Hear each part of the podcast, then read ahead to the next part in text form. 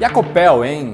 Ela reformulou a política de dividendos, ficou melhor? Ela tá barata? Será que eu tô comprando ações da Copel? Bom, nesse vídeo aqui eu vou falar um pouco sobre a nova política de dividendos da Copel, o que que tá rolando com a empresa recentemente e principalmente eu vou te ajudar a entender se ela tá barata ou não e mais, né? eu vou te mostrar como você pode entender assim, ó, na palma da mão, com um toque, se uma ação tá barata ou não. Você deve ter visto que isso é legal, se sim, deixa o dedo aqui no like. Eu sei que quem é clubista vai deixar o dedo no like. E quem não é clubista, quem caiu de paraquedas nesse vídeo, prazer, meu nome é Ramiro Gomes Ferreira.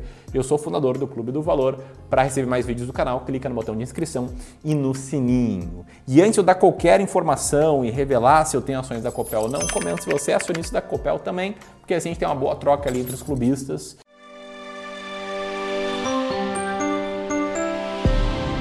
Bom, para te trazer aqui um contexto, tá? A Copel, ela foi fundada em 1954 com controle acionário do estado do Paraná, né? Recentemente fiz um vídeo sobre a Sanepar, inclusive, que é de saneamento do Paraná. Agora estou fazendo um vídeo sobre a Copel. Gosto de falar sobre as empresas paranaenses. Ela atua basicamente no setor de energia, mais especificamente com linhas de transmissão e distribuição em todo o estado do Paraná e também em estados vizinhos. Ela abriu capital em 1994, há bastante tempo, então tem a chance de ter alguns acionistas bem raízes aqui. Em 97, ela foi a primeira empresa de, de energia elétrica do Brasil a ter ações listadas na New York Stock Exchange. Inclusive, ela completou 25 anos de bolsa em julho desse ano e levou o prêmio Valor Mil da melhor empresa de energia do Brasil. Agora imagina alguém que investe assim, né? Ah, vou investir porque ganhou o prêmio valor mil, né? Melhor empresa de energia. Vou comprar essas ações. Não, não faz isso, tá? Segura aqui, vamos entender que quer investir com método. Antes disso, para você ter uma noção aí do tamanho da Copel, ela tem 19 usinas distribuídas entre 18 hidrelétricas, uma termoelétrica e 30 eólicas, além de 15 participações, sendo uma em térmica oito hidrelétricas, cinco parques eólicos e um parque solar. Bom, ela atende basicamente mais de 4,9 milhões de unidades consumidoras distribuídas em 395 municípios, o que significa 3 milhões de lares, 78 mil indústrias, 384 mil estabelecimentos comerciais e mais de 350 mil propriedades rurais. É por isso que eles caras do debate, né, largando um monte de número alto. Né? Inclusive, ela tem 9.616 quilômetros de linha de transmissão. Enfim, eu vou parar de falar um pouco sobre a empresa, acho que deu para dar uma noção e trazer algumas curiosidades para ti, mas vamos falar do que está acontecendo recentemente com ela. Né? Recentemente, a Copel reportou resultado do segundo trimestre do ano e esses resultados vieram com um prejuízo líquido de 522,4 milhões de reais. Antes que você fique com os cabelos em pé e pense Entenda que esse prejuízo ele foi ocasionado pela Lei 14.385. Não entendeu? Nem eu entendi lendo isso. Né? Na verdade, foi ocasionado por conta de provisões que a empresa colocou ali no seu balanço. Mais especificamente, provisão para destinação de um crédito de PIS e COFINS com efeito líquido de 1,2 bilhão no resultado do trimestre. E é por conta desse tipo de coisa que muitas empresas, quando elas colocam um release de resultados, como é o caso da Copel, ó, você está vendo aqui na tela, elas colocam o lucro líquido ajustado. Então elas tiram o efeito dessas questões não recorrentes. No caso do lucro líquido ajustado, ele caiu 18,2% no trimestre, acumulando uma queda de 16,3% no ano. Lucro líquido, a última linha caiu, porém o EBITDA, que é algo próximo de lucro operacional, esse subiu 9,4% no trimestre, né, na versão ajustada, e 10,8% no ano. Bom, se você tem ações da Copel, você pode dar uma olhada nessa manchete, que diz que a Copel Geração vai emitir até um bilhão de reais em notas comerciais. Ela fez essa emissão aumentando um pouquinho a sua dívida líquida, né, como você consegue ver nessas barras barras laranjas crescendo para arcar com o custo de amortização de debêntures emitidas no passado. E essas emissões de dívida elas acabam não sendo tão relevantes, afinal de contas, vamos voltar ali para o gráfico para ver que a dívida líquida ajustada da empresa em relação ao EBITDA ela está caindo, ou seja, a empresa pouco endividada, não à toa, ela tem um rating muito positivo né, em seus títulos emitidos. Como a empresa mesmo destaca ali na sua apresentação aos acionistas. Bom, um ponto que eu queria comentar aqui, que é relevante para esse vídeo, é sobre a nova política de dividendos da companhia. Bom, a política de dividendos da empresa vem sendo remodelada para proporcionar transparência e previsibilidade no fluxo de pagamentos dos proventos aos acionistas. Dito isso, a empresa definiu alguns parâmetros que ela diz ser parâmetros bem criteriosos,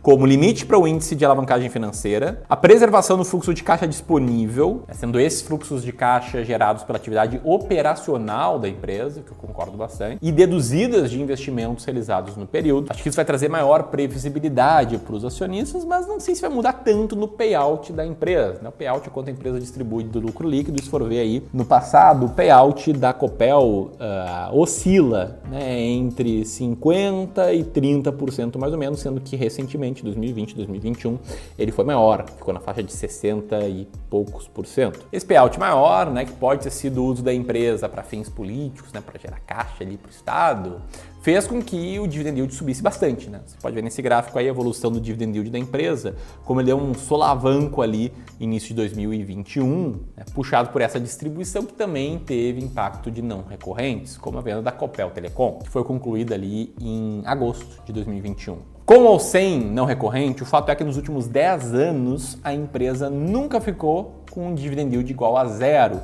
Embora pareça baixo, né, em boa parte desse período o dividend yield ficou ali acima de 5%. E se a gente for olhar para a evolução da receita da empresa, você pode ver que teve uma trajetória ascendente, né? ela deu uma rebolada ali entre 2014 e 2017, mas seguiu uma trajetória de crescimento, junto com o resultado operacional, o EBIT, que, ok, ele oscila de 12 em 12 meses, mas é uma linha que dá para ver que a tendência é para cima, com a margem se mantendo estável entre 15% e 25%. Esse tipo de coisa faz muitas pessoas acharem que Copel vale a pena, né? que vale a pena investir em Copel. Não sei se é o seu caso. Né? Eu tive, inclusive, ações da Copel por um tempo, vou revelar se eu tenho ainda ou não e por quê quando eu te responder se ela está barata ou não. E para te explicar se a empresa está barata ou não, você precisa entender como funciona a minha cabeça. A minha cabeça é cabeça do Clube do Valor, né? Eu falando aqui como cofundador do Clube do Valor, que é uma gestora profissional de investimentos aí com mais de 500 milhões de reais de patrimônio sob gestão. O que, que nos faz comprar uma ação? Tá? O que nos faz comprar uma ação é o fato dela estar barata. E o que nos faz definir se uma ação está barata? Basicamente, pega todas as ações da bolsa, a gente filtra as empresas que têm maior liquidez, que são mais negociadas,